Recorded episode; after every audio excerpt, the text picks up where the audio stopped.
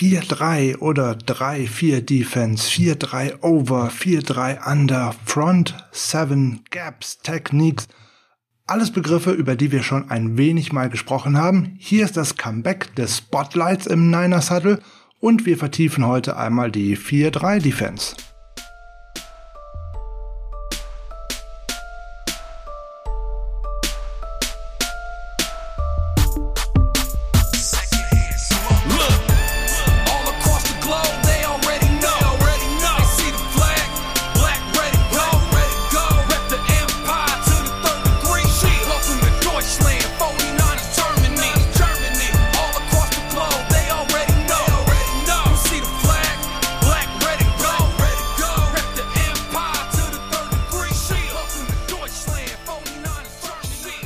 Schönen guten Morgen, schönen guten Tag, schönen guten Abend, je nachdem, wann ihr uns denn zuhört. Hier ist wieder das Niners Huddle, der Podcast der 49ers Germany. Heute mit einer neuen Ausgabe des Spotlights, unserer kleinen Taktikecke. Ich bin der Frank und Sascha würde an dieser Stelle immer sagen, der Taktikprofessor Frank. Sascha ist leider nochmal verhindert, also heute nochmal eine kleine Ausgabe nur mit mir im Spotlight und wir sprechen über die 4-3-Defense wollen hier etwas nochmal wieder auffrischen, da die letzte Folge zum Spotlight ja ein wenig her ist und wollen das Ganze ein wenig vertiefen mit den Einstellungen zu 4-3 Over und 4-3 Under, was diese Fronts bedeuten und wie man die Unterschiede erkennen kann. Natürlich wollen wir dies auch wieder an Beispielen mit Aufstellungen und Spielern der 49ers handhaben, sodass wir das alle auch ein bisschen prägnanter vor Augen haben. Unterstützend zum Ganzen gibt es natürlich wieder Grafiken. Im YouTube-Video werden sie direkt mit eingebaut sein. Ansonsten findet ihr die auch auf unserer Homepage in dem entsprechenden Artikel zu der Spotlight-Folge. Ja, und dann würde ich doch sagen, wir schauen einmal direkt oder wir fangen einmal direkt wieder an und blicken einmal auf das, was wir im letzten Jahr schon mal gemacht haben. Wir machen sozusagen ein kurzes Recap zur 4-3 Defense und dem schönen Satz, it all starts up front. Über Sieg oder Niederlage wird ganz vorn entschieden im Kampf zwischen der Offensive und der Defensive Line. Wenn eine der beiden Reihen dominieren kann, wird das immer einfacher für die Defense, einfacher für die Offense. Also hier liegt eigentlich immer der Schlüssel zum Sieg. In der Grundformation unterscheiden sich die meisten Verteidigungsreihen durch die Anzahl der Spieler, die direkt an der Line of Scrimmage den fünf Offensive Linern gegenüberstehen. Man unterscheidet hier grob in die 4-3 Base Defense und die 3-4 Base Defense oder auch zum Beispiel in eine 4-2-5 Defense. Was das genau bedeutet, gucken wir jetzt nochmal drauf. Wie unterscheidet sich das Ganze und was bedeutet diese Zählweise? Die Zählweise beginnt an der Line of Scrimmage und bildet sich über die Linebacker und Defensive Backs nach hinten ab. Dabei werden in der Nummerierung nur die Front 7 genannt. Bei der 4-3 Base Defense bedeutet dies, vier Defensive Linemen, drei Linebacker und demzufolge vier Defensive Backs. In der 3-4 Base Defense sind das nur noch drei Defensive Linemen, dafür vier Linebacker und natürlich auch vier Defensive Backs. In einer Abwandlung mit der 4-2-5, vier Defensive Linemen, zwei Linebacker und fünf Defensive Backs, wobei dabei dann oftmals auch drei Safeties zum Beispiel aufgestellt worden sind. Was bedeutet das an sich für die 49ers? Ja, relativ einfach. Die 49ers spielen eigentlich immer, äh, zumindest am Anfang des Spiels in der 4-3, wobei man heute sagen muss, dass die eigentliche Base Defense sicherlich nicht mehr die 4-3 mit drei Linebackern ist, sondern eigentlich nur noch zwei Linebacker auf dem Feld sind und eigentlich dann immer ab dem Second, spätestens beim Third Down, ein Linebacker vom Feld geht und der Slot Cornerback aufs Feld kommt, bei den 49ers zum Beispiel dann K1 Williams und dann sind bei den Linebacker nur noch Fred Warner und Drake Greenlaw drauf und äh, Aziz Al-Shaya zum Beispiel hätte dann für Williams den Platz verlassen. Was ist die Grundidee von der 4-3-Defense?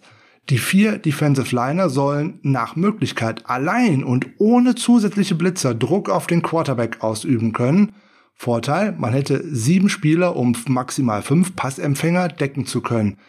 Die Front 7 ist in der Laufverteidigung ein One-Gap-Scheme. Das heißt, jeder dieser äh, sieben Spieler in der Front 7 deckt ein bestimmtes Gap ab.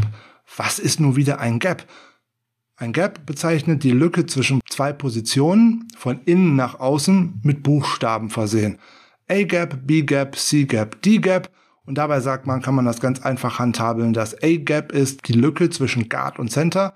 Beim B-Gap ist es äh, Guard und Tackle. Bei C-Gap der Tackle und dem Tight End. Und das D-Gap ist dann Outside vom Tight End. In einer 4-3 Base Defense verteidigt ein Spieler ein Gap gegen den Lauf. Beim Pass Rush kann das hier und da mal ein bisschen anders aussehen, dass man das anders aufteilt durch Stunts und dergleichen, aber beim Lauf ist es tatsächlich ein One-Gap-Scheme.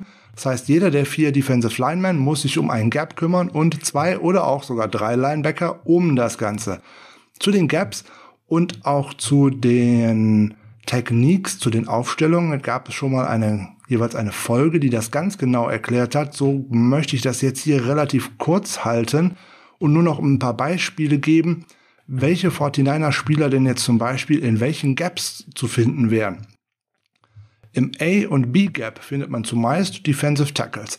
Das wären bei den 49ers jetzt J1 Kinlaw, DJ Jones, Morris Hurst, Givens, Kevin Givens oder dann auch in Passing Downs Eric Armstead, hoffentlich, wenn äh, Nick Bosa und die anderen Pass Rusher wieder auf dem Feld sind, dass er von der Defensive End Position bei einem Passing Down nach innen rücken kann, um dort tatsächlich mehr Druck auf den Quarterback auszuüben dann würde er in ein A oder ein B Gap rücken aus den C und D Gaps hinaus, weil die sind eigentlich für Defensive Ends oder auch für die Outside Linebacker bestimmt. Hier würden wir finden Nick Bosa oder in einem First oder Second Down Eric Armstead, Default, wenn er denn aufs Spielfeld kommt, Arden Key, Samson Ibukam wäre da auch äh, zu finden oder eben auch Jordan Willis, wenn er denn von seiner Sperre zurückkehrt. Wie stellen sich die Spieler auf? Da gibt es eine relativ einfache Regel. Gerade Zahlen bedeuten, dass sich der Verteidiger direkt gegenüber von seinem Gegenspieler aufbaut. Ungerade Zahlen bedeuten, dass er vor dem Snap zwischen zwei Gegenspielern steht. Five-Technik zum Beispiel steht nach außen gerichtete Schulter des Offensive Tackles. Die Seven-Technik ist für den Bereich zwischen Tackle und Tight End zuständig, sofern einer an der Line aufgestellt ist. Analog dazu ist zum Beispiel die Zero-Technik der Nose Tackle, der dem Center direkt gegenübersteht, also weder auf der linken noch auf der rechten Schulter, sondern genau gegenüber. Das schauen wir uns mal genau an. Schaut uns auch noch mal die Grafiken an. Noch so ein paar Beispiele. Welche Spieler sind denn nun mal was? Der Zero oder der One Technique ist der Nose Tackle in einer 4-3 Defense bei den 49ers. DJ Jones oder vielleicht auch mal Kevin Givens und wir hatten es letzte Saison auch mal Kentavia Street. Mal schauen, wer denn davon tatsächlich auf dem 53er Roster landet. Bei der Zero-Technik ist er genau gegenüber dem Center aufgestellt und attackiert diesen. Ist er in der One-Technik aufgestellt, leicht versetzt, rechts oder linke Außenschulter. Er ist ein One-Gap-Player und attackiert zumeist das A-Gap zwischen dem Center und dem Guard. Three-Technik. Ein Defensive Tackle in der 4-3 Defense, in dem Falle bei uns jetzt zum Beispiel Javon Kinlaw oder auch Maurice Hurst aufgestellt an der Außenschulter des Guards, attackiert das B-Gap zwischen dem Guard und dem Tackle. Five-Technik, ein Defensive Tackle oder auch ein Defensive End, das kommt ein bisschen darauf an, wie man das Ganze denn so verschiebt. Beispiel hierfür wäre Eric Armstead, er kann beide spielen. Aufgestellt an der Außenschulter des Offensive Tackles, er attackiert das C-Gap zwischen dem Tackle und dem Tight End. Oftmals ist es eigentlich immer der Tackle, aber es kann natürlich auch der Tight End sein, je nachdem, wie die Offense seine Aufstellung gewählt hat. Nick Bosa könnte auch in einer Five-Technik aufstellen, aber den finden wir eher in einer Seven oder vor allem in der Nine-Technik. Defensive Ends in der sogenannten White Nine-Aufstellung. Nick Bosa oder auch D. Ford. Sie stehen weit außerhalb der Tackles an der Außenseite des Tight Ends. Sie attackieren das C oder das D-Gap, kommt halt immer darauf an, wie viele Spieler dort aufgestellt sind. Problem an der White Nine Aufstellung ist diese weite Auseinanderziehung der Defensive Line, ist anfällig gegen das Laufspiel, hat natürlich seine riesigen Vorteile im Passspiel, weil von dort aus hervorragend attackiert werden kann. Da können Spieler wie Bosa oder gerade auch Ford oder vielleicht in dem Fall auch Samson äh, Ibukam ihre Schnelligkeit einfach ausspielen und so schnell zum Quarterback kommen. Was passiert in der 4-3 Base Defense hinter der Defensive Line? Dort finden wir ja drei Spieler. Das sind die drei Linebacker. Jo, in der Basisversion dieser Variante haben die alle spezifische Aufgaben und haben auch alle irgendwie Namen. Das ist dann der Mike, der Sam und der Will. Der Mike äh, Linebacker ist der Middle Linebacker, also der der zentral aufgestellte. Er ist zum einen dafür verantwortlich, gegnerische Runs, genau wie häufig auch kurze Pässe über die Mitte zu stoppen. In vielen Defenses ist dieser Mike Linebacker zudem der Chef auf dem Platz und derjenige, der Spielzüge ansagt. Also er bekommt die Calls vom Defensive Coordinator und der auch Veränderungen vor dem Snap vornimmt. Bei den 49ers ist es ganz klar Fred Warner. Er ist sozusagen der Chef auf dem Felde und äh, er kommandiert die Defense. Der Sam Linebacker steht auf der Strong Side, also dort, wo die gegnerische Offense ihren Tight End oder auch einen Running Back plus einen Fullback platziert hat, aufgestellt. Er ist auch nicht selten dafür verantwortlich, diesen Tight End zu decken.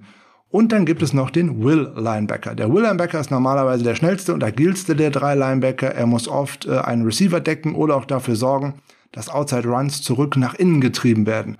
Er spielt stärker im Raum als der Sam Linebacker. Der Will Linebacker ist dann auch oftmals der, der im Endeffekt vom Feld geht, wenn ein weiterer Cornerback, nämlich der Nickelback, im Beispiel oftmals immer K1 Williams, aufs Feld kommt. Die Begriffe Sam und Will sind in der heutigen NFL auch nicht mehr so prägend, weil die eigentlich relativ austauschbar sind. Die Linebacker werden sich dort immer ähnlicher, während man früher eigentlich beim Sam äh, eigentlich eher einen kräftigeren und äh, nicht ganz so agilen Linebacker haben wollte sieht das heute eigentlich relativ anders aus, weil die drei eigentlich alle darauf gedrillt sind, inzwischen auch gerade in der Passverteidigung, in der Coverage eingesetzt werden zu können. Und da ist natürlich der, der starke Run-Verteidiger nicht mehr so gefragt, wie er das früher einmal gewesen ist. So, dann schauen wir doch jetzt endlich mal zu einem großen Unterschied, worum man erkennen kann, was passiert denn. Es geht darum, wann ist eine Over- oder wann ist eine Underfront an der, auf dem Feld und wie kann man erkennen, wie diese aufgestellt sind und warum sie so aufgestellt sind. Da gibt es eigentlich zwei Wörter, die dafür einfach signifikant sind, closed und open, also die geschlossene und die offene Seite. Wenn die Offense aus dem Huddle kommt und sich aufstellt, wird die Defense die Front mit einem Closed Call zur Tight End Seite einstellen. Warum tut sie das? Auf der Tight, das ist die starke Seite der Offense, weil dort ein Spieler mehr zu finden ist. Wenn zwei Tight Ends im Spiel sind, werden die Defensive Coordinators vor dem Spiel schon festgelegt haben, zu welchem Tight End sie die Front schließen werden. Es dürfte zumal oder zumeist der Tight End sein, der schwerer zu verteidigen ist, also der die größere Waffe auch gerade im Passspiel ist. Bei, der 40, bei den 49ers wäre es George Kittle der wäre auf jeden Fall auf der Closed-Seite. Wenn man dann sich jetzt mal anschaut, Grafik ist äh, eingeblendet, beziehungsweise könnt ihr euch äh, gut anschauen, was passiert, wie stellt sich sowas denn auf? Ein Beispiel für die 4-3 Under Front mit einem Closed Left Call, also sprich der Tight End hat sich auf der rechten Seite aufgestellt, ist dann für die Defense die linke Seite, die man zumachen muss, Close Left Call. Der Sam Linebacker richtet sich auf die Strong Side aus, closed. Der Formation mit dem Nose Tackle steht in einer Zero-Technik da, also direkt gegenüber dem Center und der Defensive Tackle, die Three-Technik, richtet sich nun auf die Open, auf die Weak Side aus in der Underfront. Der Call Close Right oder Left wird vom Mike Linebacker gemacht. Wie gesagt, er ist der Chef und die Defense wird ihre Ausrichtung oder eben Technik, Alignment anpassen. Dies ist aus Sicht der Secondary für den Strong und auch den Free Safety sehr wichtig, wenn tatsächlich mal eine 8-Mann-Front aufgestellt wird, also sprich einer der beiden Linebacker ist noch weiter mit vorne. In der Overfront ist der Three-Technique Defensive Tackle auf der geschlossenen Seite der Formation auf der Tight End Seite ausgerichtet, während der Nose Tackle entweder in einer Zero-Technik oder in einer 2i-Technik auf der offenen Seite ausgerichtet ist. Die Linebacker dahinter verwenden auch eine bestimmte Aufstellung und die nennt man Tan Zero Tan Stack. Was bedeutet das nun wieder? Tackle Zero Technik Tackle wäre zum Beispiel die Erklärung dafür. Relativ einfach. Der Mike Linebacker steht in der Mitte Zero Technik, also in Verlängerung sozusagen des Centers während sich die beiden äußeren Linebacker aufgestellt haben in Verlängerung der Tackle. Dann ist der Defensive End auf der geschlossenen Seite in einer Seven-Technik auf der Außenschulter des Tight Ends und der End auf der offenen Seite hat eine Vielzahl von Möglichkeiten, sich aufzustellen in der 5, 7 oder 9, also in der White 9, je nach Spielplan und je nachdem, was für einen Spieler man da zur Verfügung hat. Nick Bosa würde sich zweifelsfalle immer in der 9 aufstellen, weil er dann einfach ähm, seine Stärken am besten äh, ausstellen kann. Dahinter wird zumeist eine Cover-2-Aufstellung verwendet. Über die Secondary-Folgen hatten wir ja schon mit Jan Wegwert im letzten Sommer gesprochen, also hört da auch gerne mal wieder rein, dann weiß man genau, was da jetzt gemeint ist. Und da sind die Linebacker halt in der Ton-Zero-Ton-Ausrichtung, dem ähm, Nose Tackle, der dann vorher schaut, dass er in der Null-Technik ist. Und wir konzentrieren uns ein wenig auf die Gaps. Weil es kann ja, muss natürlich nicht immer nur ein Passspielzug sein, sondern auch gerne mal ein Run-Spielzug. Und jetzt muss man daran denken, dass jeder sich in dieser Front, es handelt sich um eine One-Gap-Front, One-Man-Gap-Front, dass man hier schauen muss, dass jeder tatsächlich sein Gap verteidigt. Mit einem Close Left Call auf die Tight End Seite können wir nun sehen, wie die Front sich gegen den Lauf anpasst. Auf der offenen Seite spielt der Defensive End das C-Gap mit dem Will Linebacker im B-Gap und dem Nose Tackle im A-Gap. Soweit alles auf der einen Seite schon mal abgedeckt. Zur geschlossenen Seite spielt der Defensive End das D-Gap mit dem Sam Linebacker im C-Gap, dem Three Technique, also dem Defensive Tackle im B-Gap und dem Mike Linebacker im A-Gap. Und damit wäre im Lauf alle Gaps abgedeckt und jeder muss eigentlich nur seinen Mann oder sein Gap halten und schon könnte der Gegner keinen Raumgewinn erzielen. Was ist jetzt der Unterschied zur 4-3 Under Front? Ha, das wichtigste Charakteristikum daran ist eigentlich, dass die Defensive Line vom Tight End weg konzipiert ist. Also das ist das genaue Gegenstück zur 4-3 Over Defense, die zum Tight End hin aufgestellt ist. Also die 4-3 Under Front ist aufgestellt weg vom Tight End, die andere hin zum Tight End. Und das kann man auch schön äh, an der Aufstellung erkennen. Der 3 Technik Defensive Tackle ist auf der Gegenseite des Tight Ends aufgestellt. Man könnte ihn eigentlich Weak Side Defensive Tackle nennen. Der Defensive End wird auf der äußeren Schulter des Weak Side Tackles aufgestellt. Neben dem Three-Technic äh, Three Defensive Tackle spielt der Nose Tackle hier keine Zero-Technik, sondern eine One. Seine primäre, primäre Aufgabe ist es, Druck auf den Center auszuüben, denn er steht im A-Gap, also nicht direkt gegenüber des Centers, nicht in der Zero-Technik, sondern in One.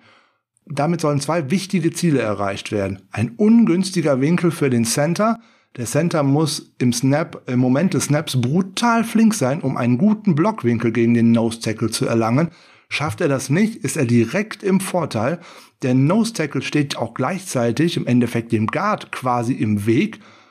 Dies kann schon mal gut sein, um ein Blocking-Scheme zu verhindern, aber Ziel des Guard ist es, einen Linebacker zu blocken, auch wenn der Nose Tackle schnell genug ist, entsteht in dieser Situation für die entscheidenden Sekundenbruchteile ein Double Team, quasi aus dem Design einfach heraus. Er bindet also im besten Falle Center und Guard und schafft damit Platz für seine Kollegen. Deswegen sollte der Nose Tackle in dieser Underfront wendig sein und genug, wendig genug sein, um auch den Center lange genug zu beschäftigen und automatisch den Weg des Guards blockieren zu können. Der Defensive Tackle, der neben ihm spielt, also der Under Defensive Tackle, profitiert von dieser Aufstellung insofern, dass der Center und der Strong Side lange genug den Guard beschäftigt.